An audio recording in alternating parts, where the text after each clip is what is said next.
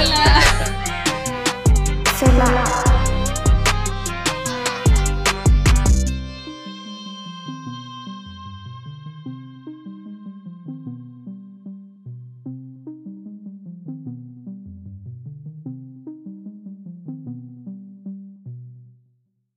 Hola a todos, bienvenidos a Cela una vez más. Estamos muy contentos de estar aquí ya de regreso, ya después de, de, las vacaciones y ese tiempo que nos tomamos de break, estamos de regreso y más fuertes que nunca.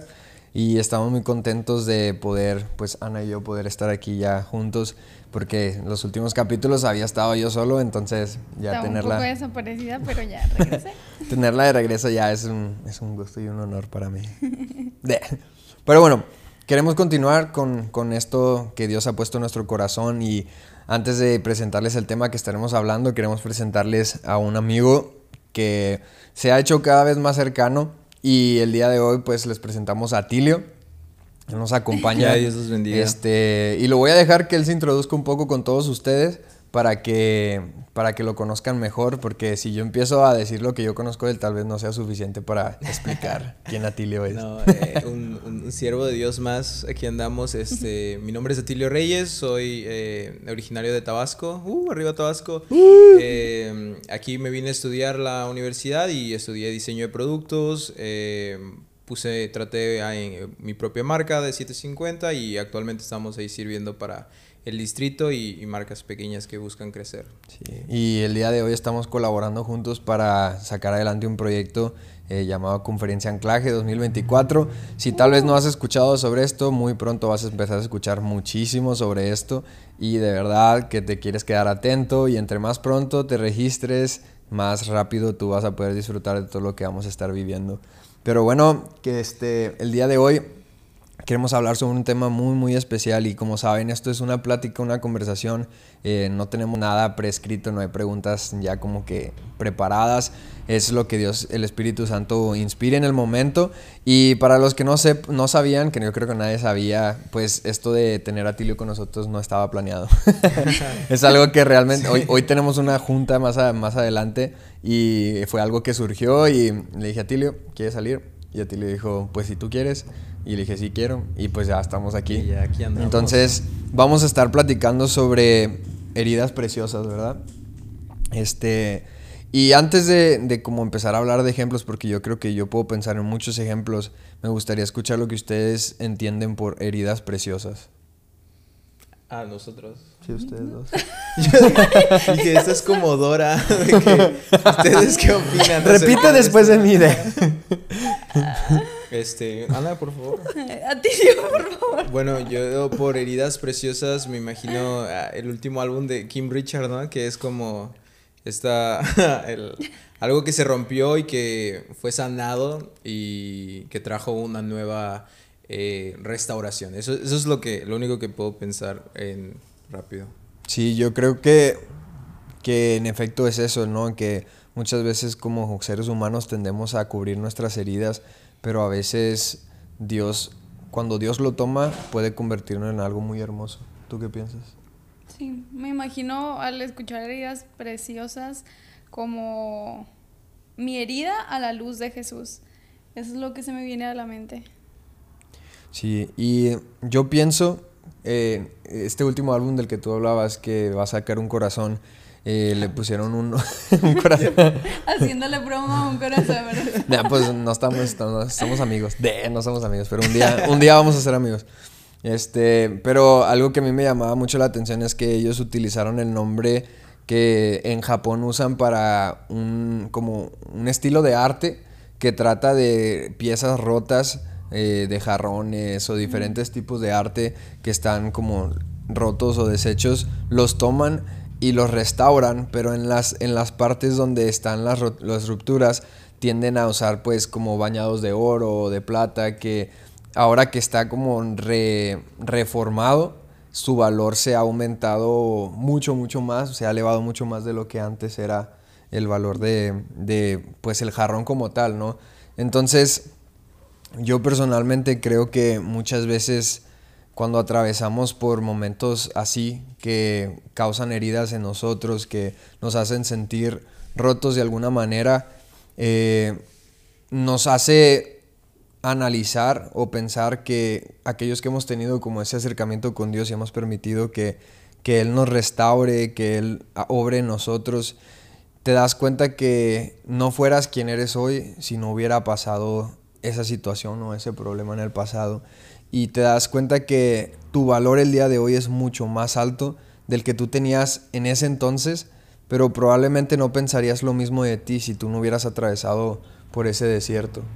Y no sé si ustedes quisieran compartir algo enfocado en esto, algo que ustedes pues no veían de cierta manera como, como un, algo que te estuviera ayudando en el momento, pero ahora volteas atrás y dices, ¿sabes qué? Si no hubiera sido por esto, eh, no, no sería lo que hoy soy, o que ahora entiendes procesos de Dios que no entendías en ese entonces. Este, y no estén tan serios, amigos. Estamos en un podcast. Sí, sí, sí. No, no, no. Estaba, estaba pensando todo lo que decías. Este, por el lado de, de, de, heridas, creo que es, es, es, un tema bien fuerte porque una herida en su momento, pues no es algo que uno presuma, ¿no? No es como cuando está abierta o cuando te duele, no es algo que uno que uno traiga a decir como, ah, mira, me corté. Pero hay también ese tipo de heridas que significan como valentía, ¿no? Hay heridas, por ejemplo, hay un test, hay un, me acuerdo mucho de, de un, de un, se me viene a la mente un, un pastor que contaba una historia acerca de un chavo que, que, que, pone un negocio porque Dios le dice, ¿no? De que él va con el pastor y le dice, Dios, de que pastor, eh, pastor. Dios, este, Dios pastor. el Señor me dijo que pusiera un negocio aquí y entonces él agarra e invierte su dinero, pone el negocio y el negocio truena. Entonces eso le ocasionó a él una herida, pero no dejó que esa herida lo detuviera y él se, volvió más sensible a la voz de Dios cuando de pronto lo volvió a intentar una vez más y dice, bueno, ahora sí lo estuve orando más, ¿no? De que creo que a lo mejor esa vez me dejé llevar por mis impulsos. Y esa persona de que puso otra vez su negocio y su segunda vez, pues el, negocio prosperó, ¿no? Y hay ese, ese tipo de, heridas que, que, nos avergüenzan, pero como tú dices, al final después de, de, del proceso cuando no te dejas vencer por, por esa herida, ¿no? Y, la sabes, eh, como esa marca no, no es algo que de vergüenza, sino es algo que es como un warning, ¿no? El de ahí. Sí. Eso fue lo que pensé. ¿Tienes algo que No, ahorita no estoy, estoy analizando mi... sí, yo, yo creo totalmente que hay todo tipo de heridas y creo que en todo momento, pues, podemos utilizar el ejemplo de Jesús como cómo él no cubría sus heridas, ¿no? Y que, que incluso las utilizó para llegar al corazón de las personas. Eh, por ejemplo, Tomás, que no creyó. Eh, ¿Qué fue lo que Jesús hizo? De que, mira, aquí están mis heridas, soy yo, tócalas. Y creo que muchas veces como, como personas tenemos que estar dispuestos a tener ese tipo de vulnerabilidad. Si algo he aprendido es que la vulnerabilidad ministra y abre puertas cuando somos transparentes, honestos, cuando nos permitimos eh, ser vulnerables frente a las personas, creo que se abren posibilidades de, de, llegar más profundo a si tratas de mostrarte perfecto, ¿no? De que no, es que esta me la hice de que en la motocicleta y no sé qué, o sea, ¿sabes? Como un ejemplo, de, un ejemplo bien. Pero, pero fíjate que está bien interesante porque, como tú dices, cuando Jesús enseña sus heridas, habla acerca de un proceso que él vivió, ¿no? Y una herida eh, en uno puede hablar de ese proceso, ¿no? También, sí, también, sí, pues sí. Algo que estaba pensando ahorita es eh, en el proceso que estaba pasando, estoy pasando un proceso, tú sabes cuál es. Eh, y creo que ese proceso ha formado una cierta herida en mí. Eh, y justo ayer cuando te contaba y lloraba, abrí mi corazón. recuerdo que tú me dijiste que al final de todo lo que estoy pasando va a servir como un testimonio y voy a poder ayudar a otras personas cuando estén en un proceso así.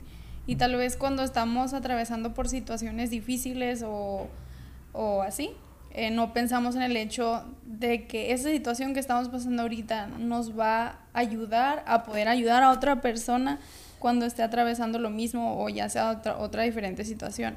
Y solamente nos enfocamos como en el dolor que estamos atravesando, pero no estamos enfocándonos en cómo Dios va a usar eso para bien. Sí, yo hace ratito estaba, literal hace ratito estaba de que cortándome el pelo con un amigo y que me corta el pelo Ángel un abrazo, men. Aquí voy a poner su, su foto. Ángel. Este, pero yo le comentaba porque mientras él me cortaba el pelo, ya lo traía largo de mucho tiempo porque quería ahorrar. Estaba en modo ahorro. Eh, pero yo me, realmente se me olvidó que yo en la parte de aquí atrás tengo como ciertas bolitas que se llama alopecia. Yo creo que si en algún momento has conocido a alguien o tú estás con alguna situación así por el estrés, eh, pues salían, no, salen estas bolitas en el pelo, en donde está tu cuero cabelludo y no crece pelo en esas áreas. Entonces, eh, cuando empezó a cortar, salió al tema de que, oye, ¿cómo ves si te, te corto esto así, bla, bla, bla? Este, y yo le dije, man, fíjate que esa, esa bolita que yo tengo ahí atrás, yo, yo siento de parte de Dios que es como esa espina que Pablo, que Pablo, que Pablo hablaba en, su, en, en, pues sí, en sus cartas. Y es algo que me recuerda de, de dónde Dios me sacó. Y le comentaba que yo cuando, pues que fue como entre, de entre los 12 años hasta como los 16, 17, estuve luchando con una adicción a la pornografía muy fuerte pero recuerdo que hubo un momento donde era tanto lo que yo veía en la pantalla, era tanto pues la masturbación, todo el tiempo que pasaba en, en ese ambiente tan pesado, que naturalmente, biológicamente, si tú te das cuenta, cuando el ser humano está, está a punto de tener un orgasmo como tal, este, tu cuerpo se estresa, el cuerpo humano se estresa y cuando eh, pues el, el, orgasmo sucede, el, el estrés se deja ir, ¿no? Entonces pues clínicamente la explicación de que yo haya desarrollado esta alopecia fue principalmente porque estaba pasando por esa etapa tan dura, tan difícil, que de tanto, tantas veces que yo estresaba mi cuerpo al día, comencé a desarrollar esta alopecia y, y, me causó como esas marcas, ¿no? Y más adelante, pues, gloria a Dios, eh, fui libre, ¿no? Pude dejar eso a través de mi madre, a través de mi hermano, que me vieron en los puntos más bajos de, de mi proceso. Este, pude salir adelante y, hoy te puedo decir que soy libre de eso y hoy puedo ayudar a otros. Eh, pero cuando yo veo esa marca, cuando yo veo esa, esa, pues sí, esas marquitas que se quedaron en mi cuero cabelludo, me recuerda lo que Dios hizo en mí. Y créanme que cuando alguien lo ve, como hoy que está, me estaban cortando el pelo y me preguntan de que, oye, ¿qué, qué, qué pasa? ¿Estás muy estresado? Así yo le digo, no, ¿sabes qué? Pasó por esto, por esto, por esto. Y ahora entiendo que estas hermosas marcas que tengo que muchas veces humanamente me dan pena, ¿no? Como que las quisiera cubrir o no me gusta que se vea así el pelo, pero la neta es que puedo usarlas hoy como una manera de, de contarles lo que Dios hizo en mi vida y hoy se convierten en esas, en esas cicatrices hermosas de las que estamos hablando que me permiten ayudar a otros, que me permiten eh, provocar estas conversaciones donde pueda expresarles esta situación por la que pasé y que sí hay salida de ahí. Y sobre todo porque todo este tema de la pornografía y todo eso es un tema que hoy los jóvenes están atravesando a todas las edades, desde... A mí me sorprendía que he conocido niños que desde los 8 años ya están viendo pornografía y, o incluso más chicos. Y es, es tan fácil de, de, entrar a eso que, que no te das cuenta cuando ya estás en una adicción y es muy, muy difícil salir. Entonces, hoy le agradezco a Dios por eso, porque esta cicatriz se ha convertido en una herramienta para poder ayudar a otros y le agradezco a, pues, al Espíritu Santo que me da ese como discernimiento y las palabras de cómo, cómo compartirlo, cómo hablarlo y no avergonzarme de ello. Sí, completamente, el de la historia detrás de cada cicatriz, ¿no? Yo creo que cuando ves a alguien en la calle, en, en donde eh, he trabajado, a veces vemos como la gente, ¿no? Que tiene, creo que las más comunes o las más impresionantes son las de, las de, las de la clavícula, ¿no? Que duelen un chorro cuando uno se rompe un hueso. Yo nunca me he roto un hueso. Pero a la vez, y la gente siempre es como, wow, este, cuando está bien marcada, ¿no? Te pregunta, oye, ¿qué, qué te, es que es, es inevitable, ¿no? Preguntar de que, oye, ¿qué fue lo que pasó ahí? Y ya, y, y traen, llevan siempre como una historia y una reflexión de, de, de eso, ¿no? De, de, la vida de alguien. Yo estoy tratando de pensar ahorita, más que nada, eh, las más difíciles yo creo que sí son las heridas, no sé, este, yo pienso más ahorita en el, en el proceso en el que estoy, pues de esas heridas eh, psicológicas, ¿sabes? Estoy pensando más en, en un proceso ahorita en el que yo estoy pasando, son más heridas psicológicas en el cual, les digo, el, el fracaso o algo que hayas intentado te puede llevar a decir, no lo voy a volver a intentar. El de esto, esto me pasó, la gente se rió de mí, eh, todo esto pasó y ya no lo voy a volver a hacer, ¿no? A mí me pasó una vez, una vez que Aquí viene. estaba, estaba en un, en mis, cuando estaba en la secundaria, una vez yo estaba hablando con mi maestra de español y, y estaba presentando algo y la maestra se empezó a reír de mí y yo era muy chillón de chiquito y, creo que todavía lo sigo siendo. A mí no me da pena llorar, pero yo empecé a llorar enfrente de la clase y la maestra se empezó a burlar de mí.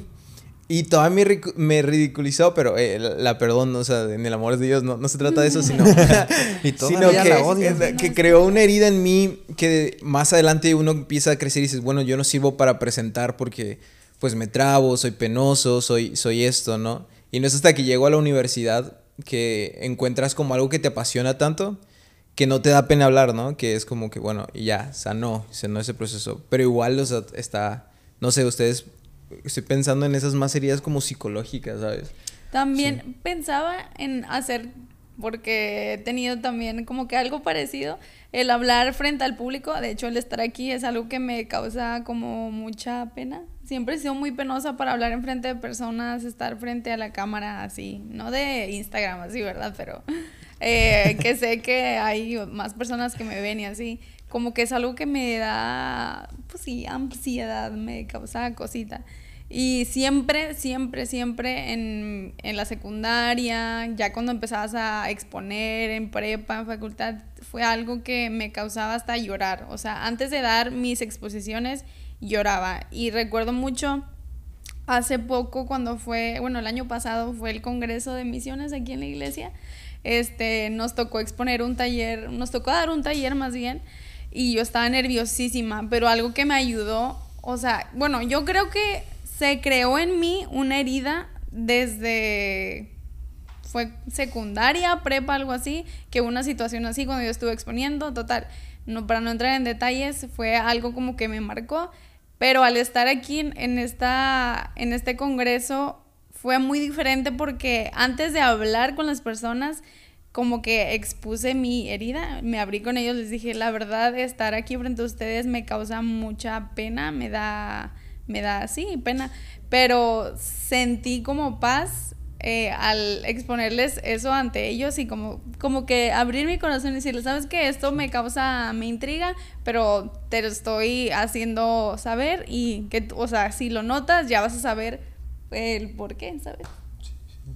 Sí, sí, creo que cuando las personas descubren que no son solo ellas las que atraviesan por procesos así, eh, te anima, ¿no? O sea, algo que, que Pablo le decía a la iglesia es que se apoyen unos a otros y justamente yo les decía a, a los chicos de anclaje el día de ayer que, bueno, no sé cuándo vayan a ver esto, pero hoy que estamos grabando tuvimos reunión el día de ayer. Entonces, este, eh, yo les comentaba que, que cuando Jesús hizo el milagro de, de, de repartir, ¿no? de, de convertir los cinco panes y dos peces en, en un alimento para cinco mil personas, este, el milagro no sucedió cuando Él lo bendijo, sino que él lo, partió y se lo dio a sus discípulos.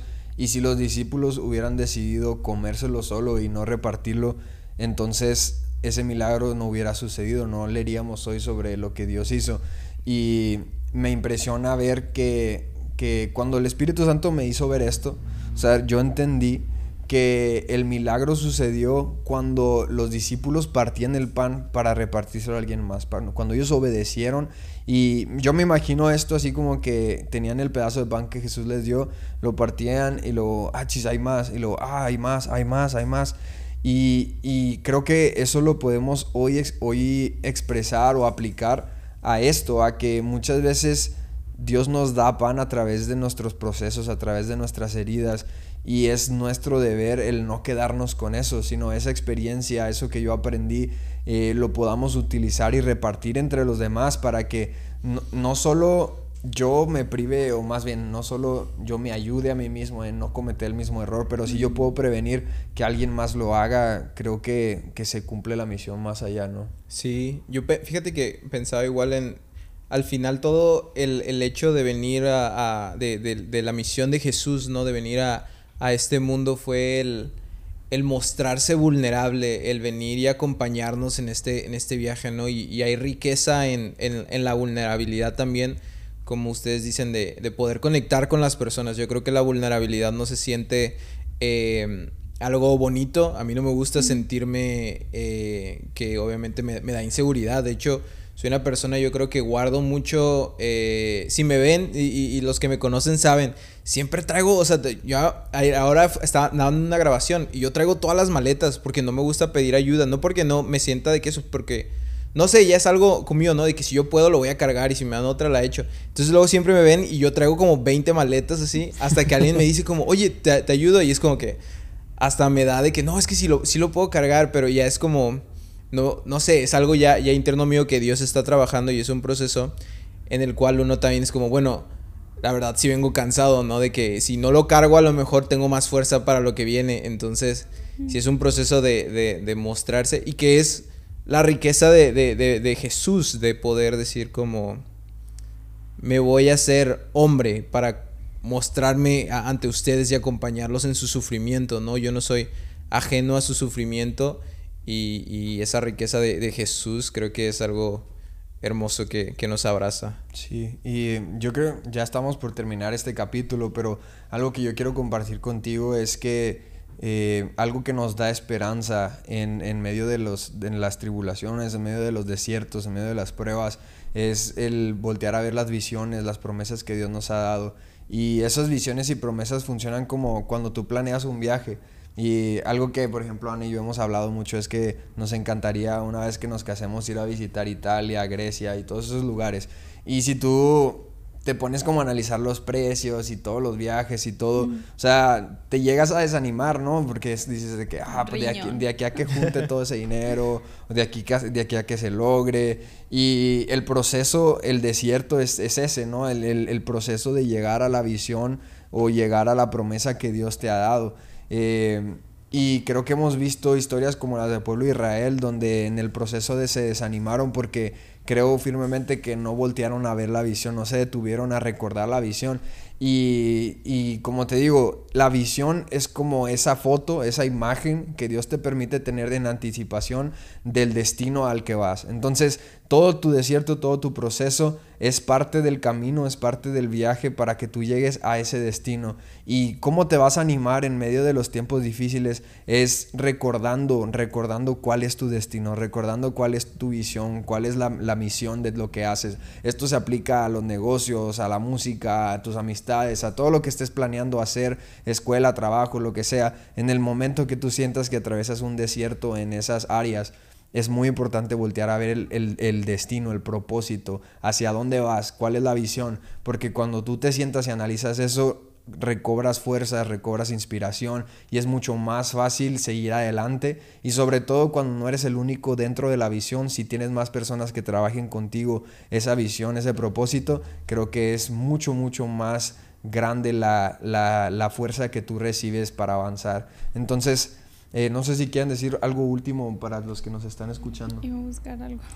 Yo me acuerdo mucho, hace unos días, ¿te acuerdas que hablaba contigo y decía cuando, de, anótala, anótala, ten, eh, a mí me gusta mucho, eh, a mí me ha pasado igual en que he recibido, de hecho ayer había hablado también de promesas, y a veces cuando uno recibe una promesa, luego, o sea, es que nos llena y todo, y luego puede llegar a pasar el, el cuando despiertas, ¿no? Y ves que a lo mejor tu realidad todavía no es esa promesa con tus ojos eh, terrenales. Sí.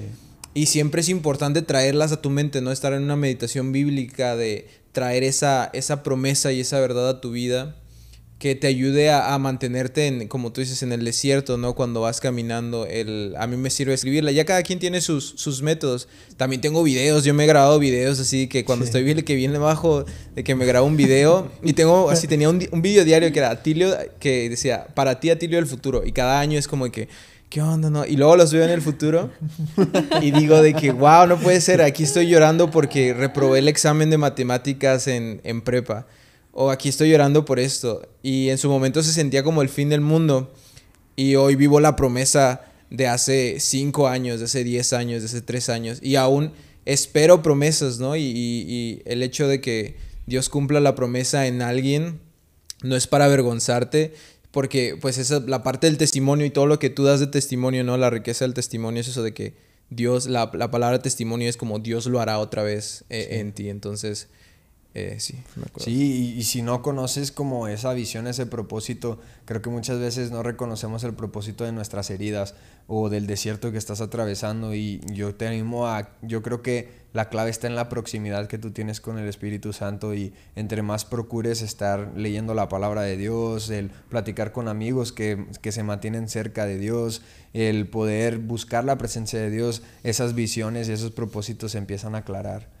Eh, ¿Querías? No, no encontré lo que iba a decir, pero sí, te quiero animar a que abras tus heridas delante de Jesús, que bueno, Él conoce cada una de ellas, pero no tengas temor en abrir realmente tu corazón. Hace, estaba escuchando un video y no recuerdo la verdad muy bien lo que decía, pero la chava decía así como de que abras realmente tu corazón, en este caso tus heridas, para que pueda llegar eso nuevo que Jesús tiene para ti. Y bueno, pues esto es todo por este capítulo de Selah. Yo quiero, yo quiero dejarlos con este versículo y ya terminamos. Y es en Habacuc 2.3 eh, y yo de aquí agarré mi inspiración para comenzar a escribir todas mis visiones. Dice, esta visión es para un tiempo futuro, describe el fin y este se cumplirá. Aunque parezca que se demora en llegar, espera con paciencia, porque sin lugar a dudas sucederá, no se tardará.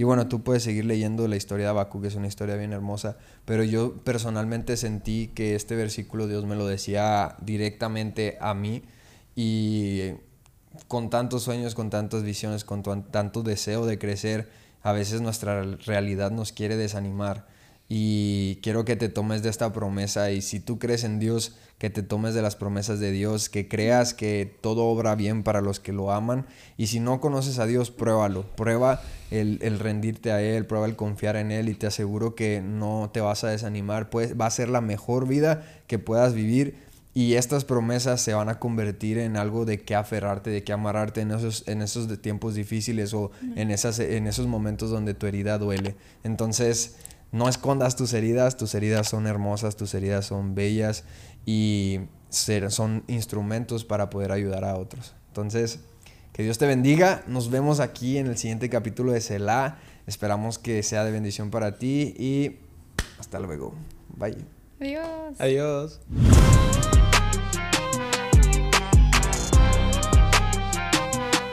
Selah.